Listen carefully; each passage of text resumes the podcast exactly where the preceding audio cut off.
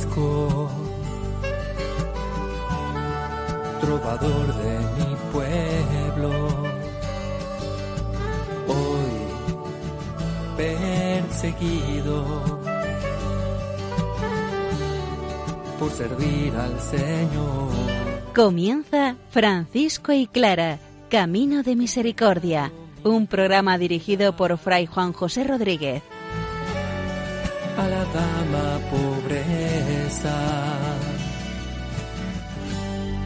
Para poder estar más cerca de Dios. Yo, Clara, Un saludo fraterno de paz y bien, hermanos. Seguimos el estudio de la oración simple u oración de la paz atribuida a San Francisco o en el mejor de los casos, la que explica la vida franciscana. Clara, por otra parte, nos muestra su proceso de canonización. Hoy empezamos con la primera testigo que explica la vida, la vida familiar de la santa, cómo fue su vocación y cómo fueron los albores de su primer seguimiento al Señor. Nos ponemos a la escucha de la palabra del Señor. Que sea ella la que nos motive a vivir el Evangelio al estilo de Francisco y Clara.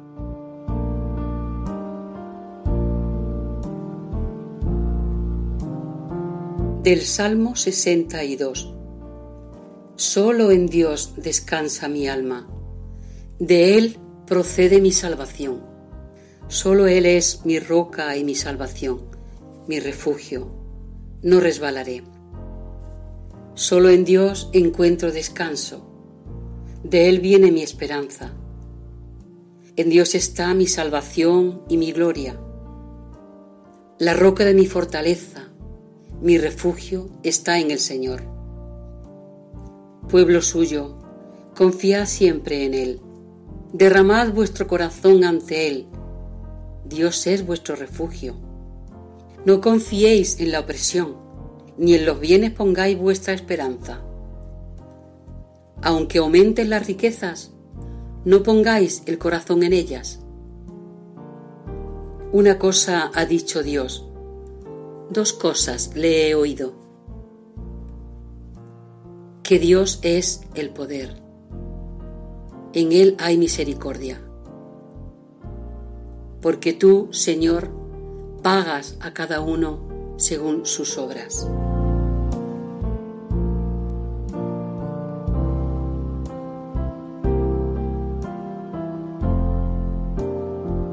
Como decíamos en el programa anterior, la oración de la paz u oración simple no está escrita por San Francisco de Asís, pero sí podemos afirmar que está sugerida por la vida del santo. La difusión en todo el mundo, la infinidad de versiones en cada lengua, la diversidad de traducciones y retradiciones y muchísimos cantos inspirados de ella se ha convertido casi en la oración oficial para muchos grupos cristianos y algunos que no son ni tan siquiera católicos. Vamos a seguir trabajando la segunda parte.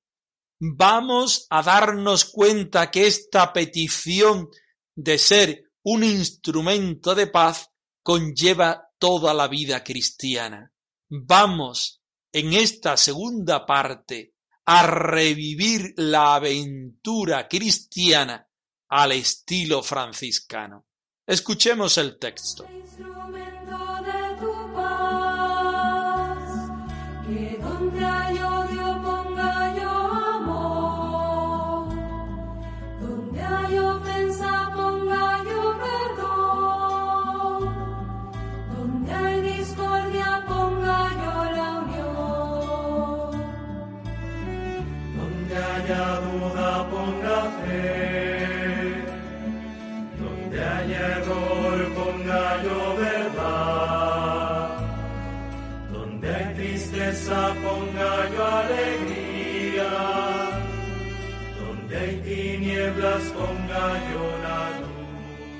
Oh Maestro, que no busque yo tanto, ser consolado como consolar, ser comprendido como comprender, ser amado como amar. Porque dando es como se recibe, olvidando como se encuentra, perdonando como se es perdonado, muriendo como se resucita a la vida eterna.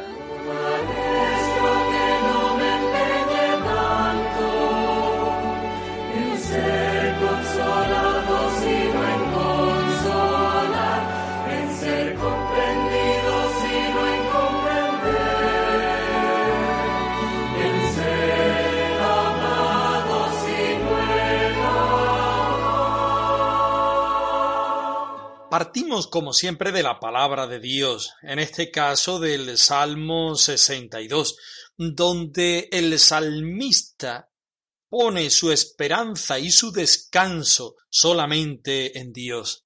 Reconoce a Dios como su salvación y lo dice unas cuantas veces, su roca, su refugio, su esperanza. Dios es su todo. Y el Señor es el único que puede dar vida, que puede dar esperanza, que puede dar salvación. Por tanto, confiad en el Señor, no confiéis en los bienes, poned el corazón en las cosas del Señor. Rematando esta preciosa oración diciendo, porque tú, Señor, das a cada uno según sus obras. Tomamos como referencia la palabra de Dios, el Salmo 62, y recogemos la experiencia que decíamos en el programa anterior. Señor, haz de mí un instrumento de tu paz, que allí donde haya odio ponga yo amor. Le pedimos al Señor la paz, la paz que solamente puede dar Él, y la paz que nos lleva a vivir el mandamiento nuevo, el mandamiento cristiano. Viviendo en el amor no tendremos odio, no tendremos error, no tendremos actitudes negativas, sino que viviendo en el Señor podremos amar con su propio amor, podremos dar la luz que solamente da Dios, podremos vivir desde su experiencia y desde su ser. Avanzamos en la segunda parte de la oración de la paz, que quiere encontrarse con el Señor reforzando las mismas ideas, pero desde otra perspectiva. Oh Maestro, en algunas versiones dice, oh Señor, oh Maestro, que no me empeñe tanto. Y a partir de ahí viene una serie de peticiones o de oraciones o de versículos en los cuales se va pidiendo al Señor la misma gracia de vivir desde su amor, en su amor, por su amor, para su amor y llevarlo a circunstancias personales y particulares. Así es, que no me empeñe tanto en ser consolado como en consolar, en ser comprendido como en comprender, en ser amado como en amar. Nos paramos ahí.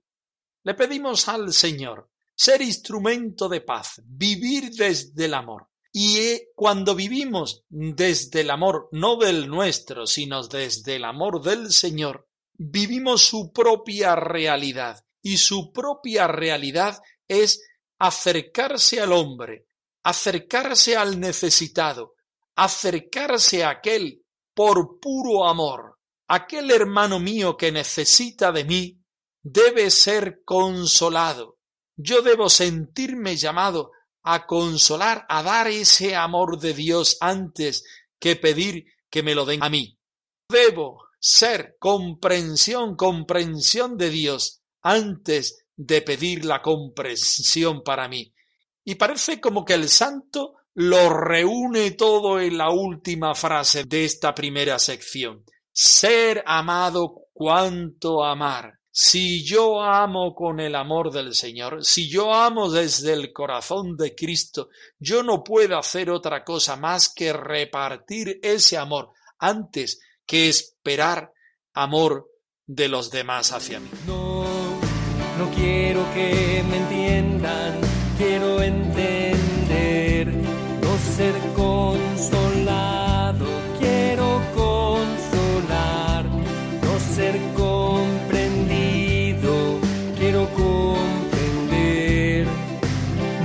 quiero ser amado, quiero amar.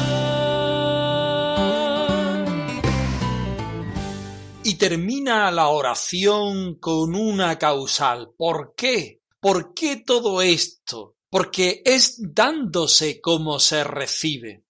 El amor de Dios siempre está en camino de encuentro con el otro, que habitualmente es más necesitado porque es dándose, es repartiéndose, es regalándose, es llevando la palabra de Dios, es llevando la salvación de Dios, como nosotros también vamos a sentir que esa salvación de Dios está en nosotros. No es mirar al yo, no es mirar al ego, sino mirar al hermano y encontrarse en el rostro del hermano, encontrarse en la necesidad del hermano, el corazón amante de Jesucristo. Cuando nosotros estamos llevando el amor, cuando nosotros estamos dando su misericordia, cuando nosotros estamos en el camino de la salvación, es cuando también estamos recibiendo su bendición, su presencia, su salvación.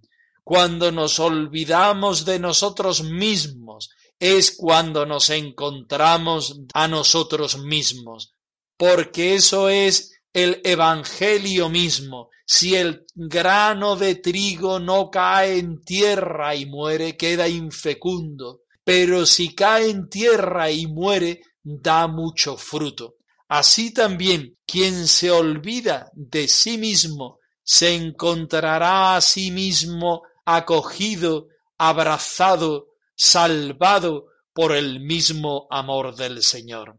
Y la cualidad máxima del amor es el perdón.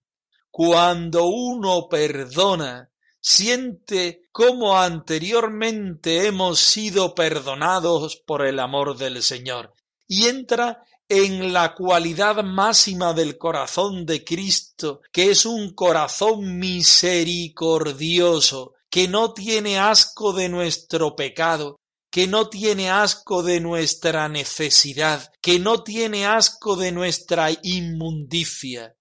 Es perdonado porque es perdonando como se es perdonado. Es practicando el perdón, como yo puedo entender cuál es el perdón del Señor, cómo es el perdón del Señor y a las consecuencias que puede y de hecho me lleva el perdón del Señor. Y queda la última sentencia que es la que remata todo el conjunto.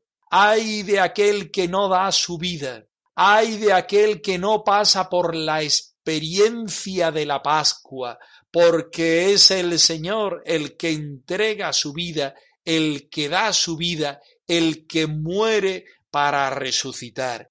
Y si el cristiano no entrega su vida, no se encuentra con la muerte física y la muerte que produce aquella donación de sí mismo, no puede encontrarse con la vida eterna, aquella que solamente puede dar nuestro Señor Jesucristo.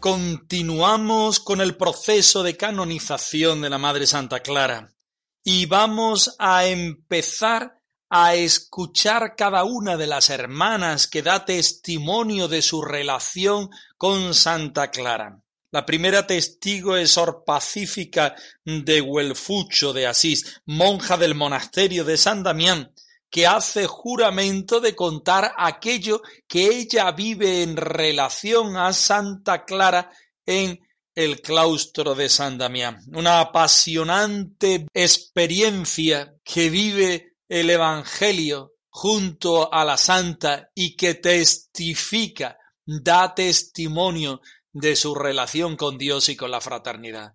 Escuchemos atentamente este texto.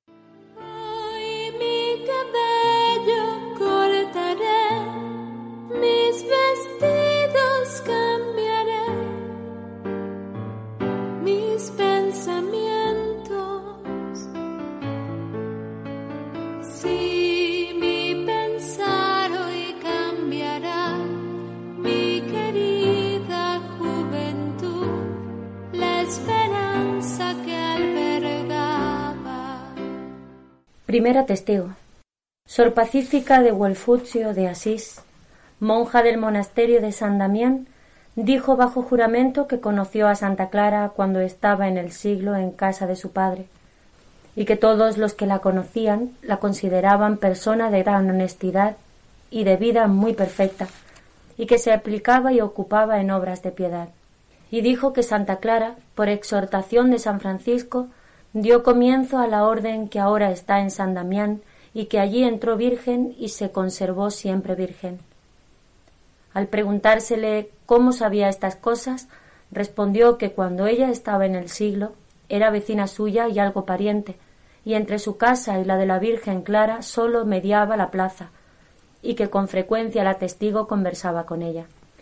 Dijo asimismo que Madonna Clara amaba mucho a los pobres, y que por su buen comportamiento todos los ciudadanos la tenían en gran veneración.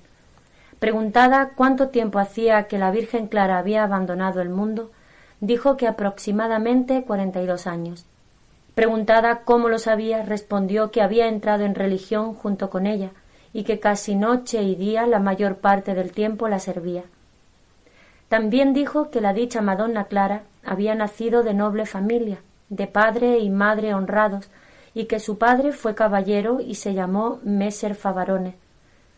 La testigo no lo vio, pero sí conoció a la madre llamada Madonna Hortulana, la cual Madonna Hortulana viajó allende el mar por piedad y devoción.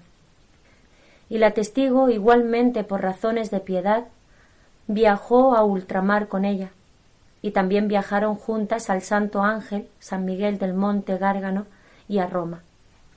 Y dijo que ella visitaba gustosamente a los pobres. Preguntada cómo sabía estas cosas, contestó porque era su vecina y había vivido con ella, como se ha dicho arriba. También dijo que Madonna Hortulana entró después en la misma orden que su santa hija, la bienaventurada Clara, y vivió en ella con las otras hermanas en mucha humildad. Y en ella, adornada de religiosas y santas obras, pasó de esta vida. Dijo también esta testigo que a los tres años de su vida en religión la dicha Madonna Clara, a ruegos e instancias de San Francisco, que casi la obligó, aceptó el gobierno de las hermanas. Preguntada cómo sabía eso, respondió que ella había estado presente.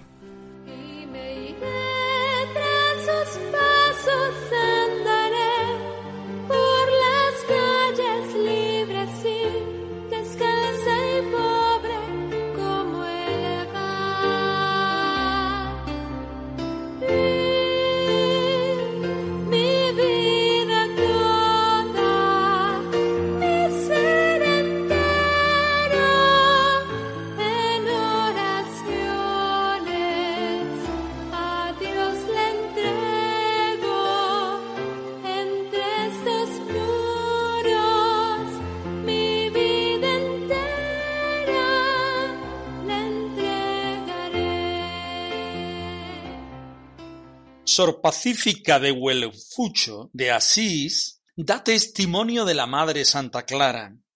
No es alguien baladí, es alguien que conoce muy bien a la Santa Madre. De pequeñas vivían muy cercanas y Santa Clara y ella eran amigas. confidentes de aquellas cosas que ya en la infancia y en la primera juventud se empieza a vivir. Cuando Santa Clara da el paso para decirle que sí al Señor tras las huellas de San Francisco de Asís, pacífica queda totalmente impresionada y en esa impresión el Señor la llama para seguir las huellas del Señor al estilo de Francisco y podemos decir en su caso y también de Clara. Santa Clara siguió siendo confidente de ella a lo largo de más de cuarenta años de vida religiosa, en los cuales Sor Pacífica sirvió a la santa como alguien de confianza y como alguien que compartía esa misma vocación.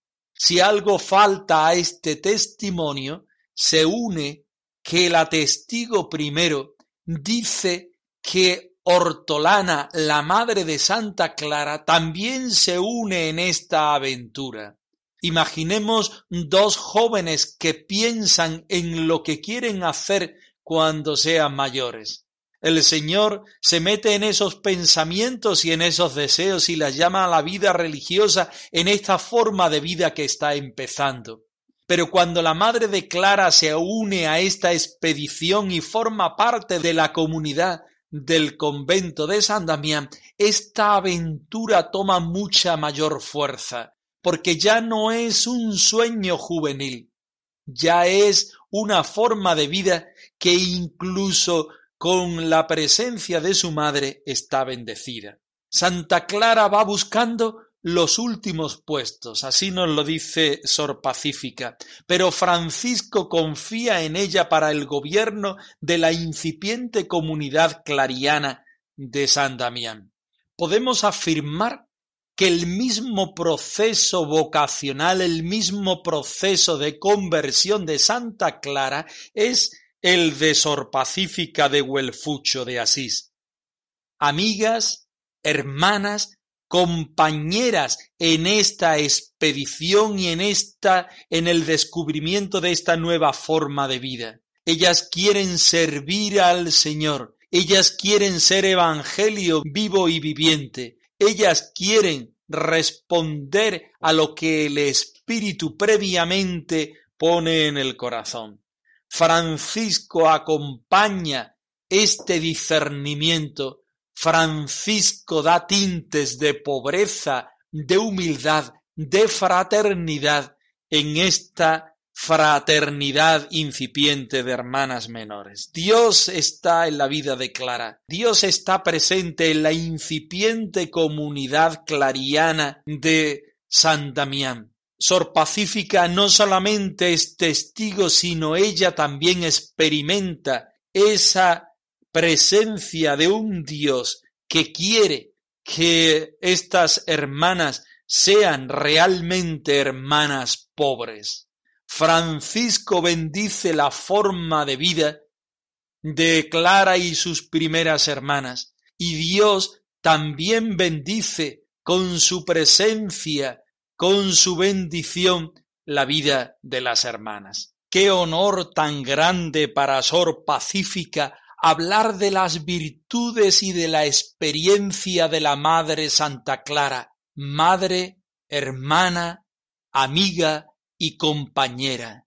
Y qué responsabilidad tan grande decirnos a nosotros, cristianos de nuestro tiempo, cómo vivió la hija de Dios la experiencia del Evangelio en corporales de pobreza, de humildad, y de fraternidad.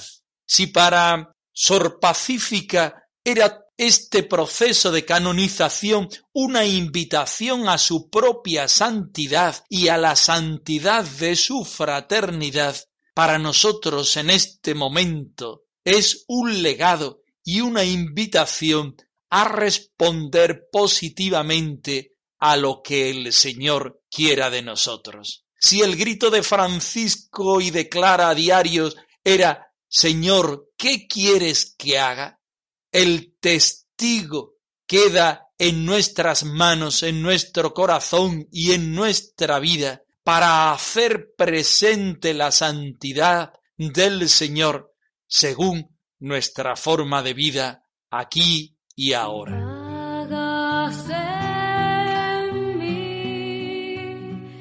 Cuanto quieras, como quieras, donde quieras. Aquí estoy para vivir tu palabra.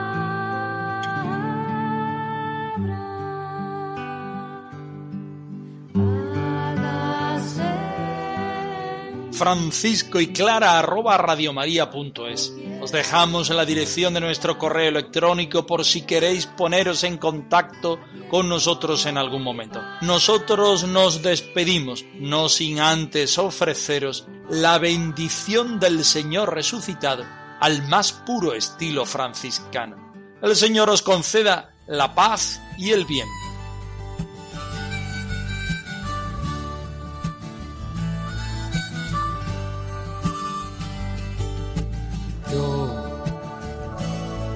Francisco, trovador de mi pueblo, hoy perseguido por servir al Señor. Han escuchado en Radio María Francisco y Clara, Camino de Misericordia, un programa dirigido por Fray Juan José Rodríguez. a la dama para poder estar más cerca de Dios.